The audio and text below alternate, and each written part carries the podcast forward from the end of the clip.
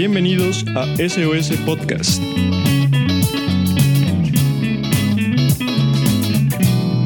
Diez minutos de buenas noticias con Sebastián Ruiz y Sebastián Lomelín.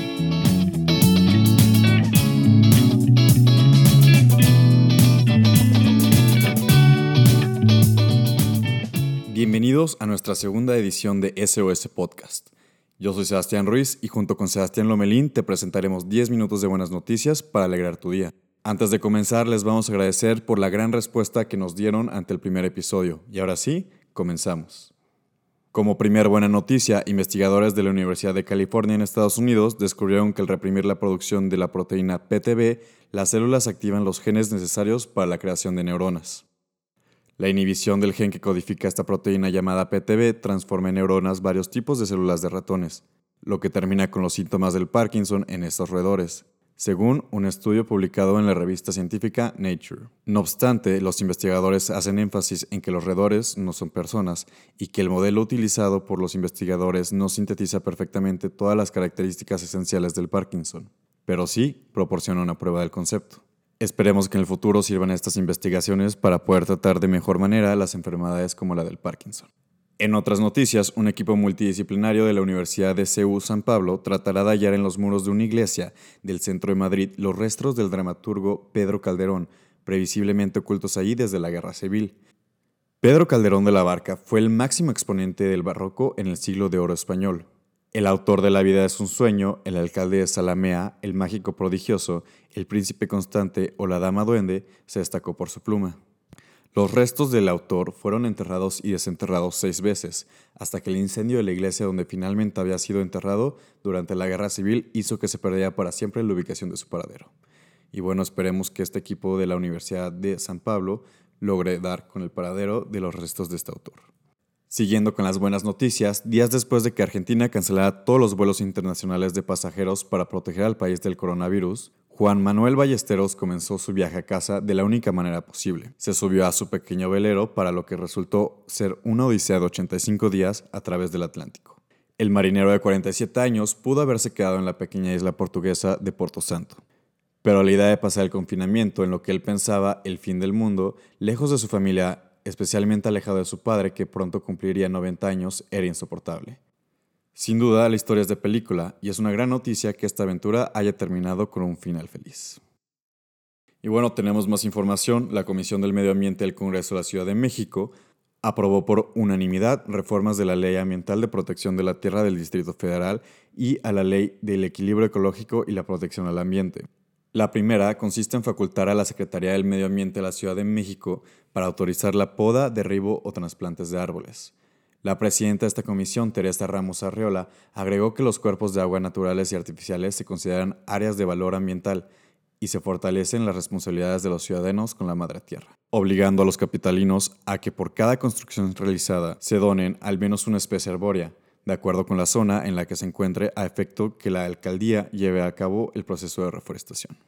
Resultó que en el segundo dictamen se aprobó presentar ante la Cámara de Diputados del Honorable Congreso de la Unión una iniciativa con el objetivo de reformar la Ley General del Equilibrio Ecológico, a fin de establecer acciones afirmativas para proteger de manera especial a las personas defensoras del medio ambiente. Ahora bien, mi compañero Sebastián Lomelín les presentará más buenas noticias.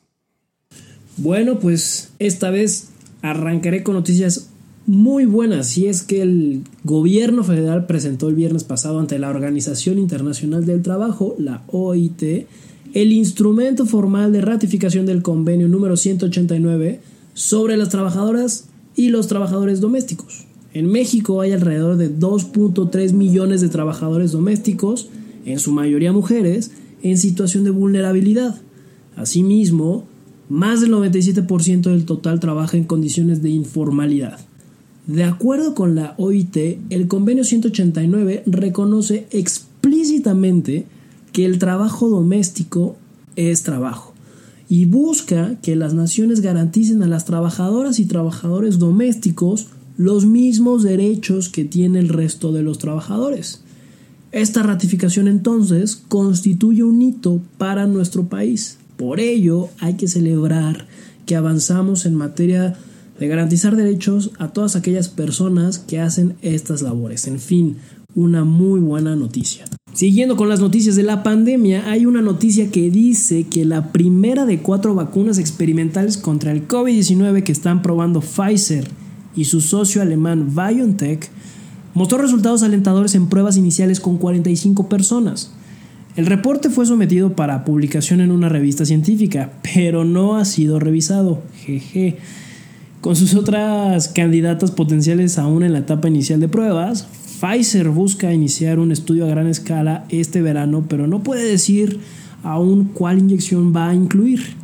Cabe destacar que hay alrededor de unas 15 vacunas para el COVID-19 que están en pruebas humanas en todo el mundo y que varias planean iniciar estudios a gran escala para ver si realmente son efectivas.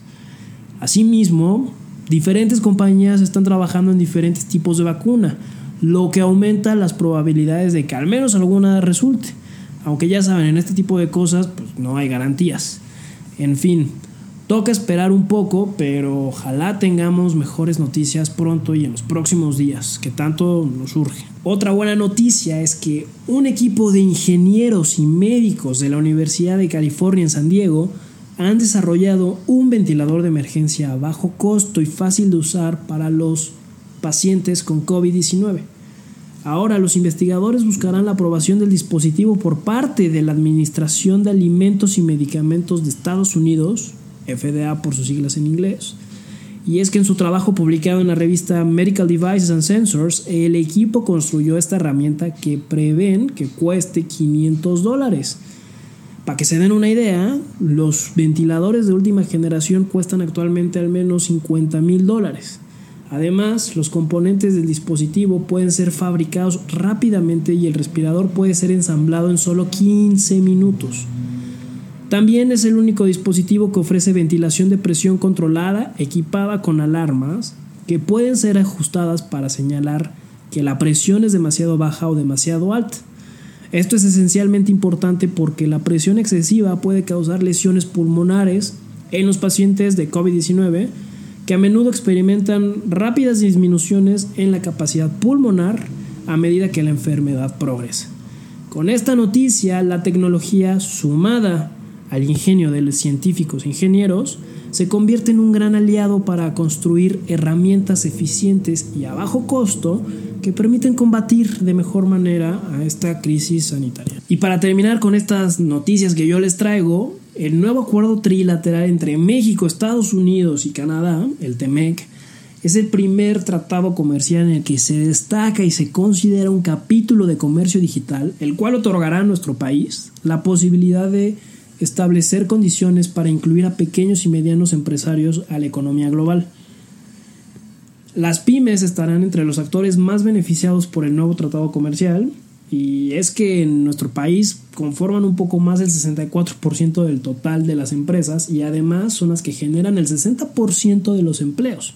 En este nuevo contexto económico global de la era digital, México enfrenta desafíos importantes, particularmente en el desarrollo de infraestructura para la innovación y la creación de un mercado digital integrado con nuestros socios comerciales. México tiene ahora, pues, pues la oportunidad de incorporar a las pequeñas medianas empresas y además a las micro, pequeñas y medianas empresas a la cadena de valor del comercio exterior, considerando además que su participación actual en el mercado es muy baja y que ha ido decreciendo en la última década. Y bueno, pues, pues ya nos quedan pues nada más unos segundos del programa y pues nada más agradecerles, esperamos otra vez que les haya gustado este nuevo episodio de SOS Podcast y recuerden, estar buscando buenas noticias y en caso de no encontrarlas, bueno, pues ya saben que nos pueden estar consultando en nuestras redes sociales y además cada domingo con un nuevo episodio.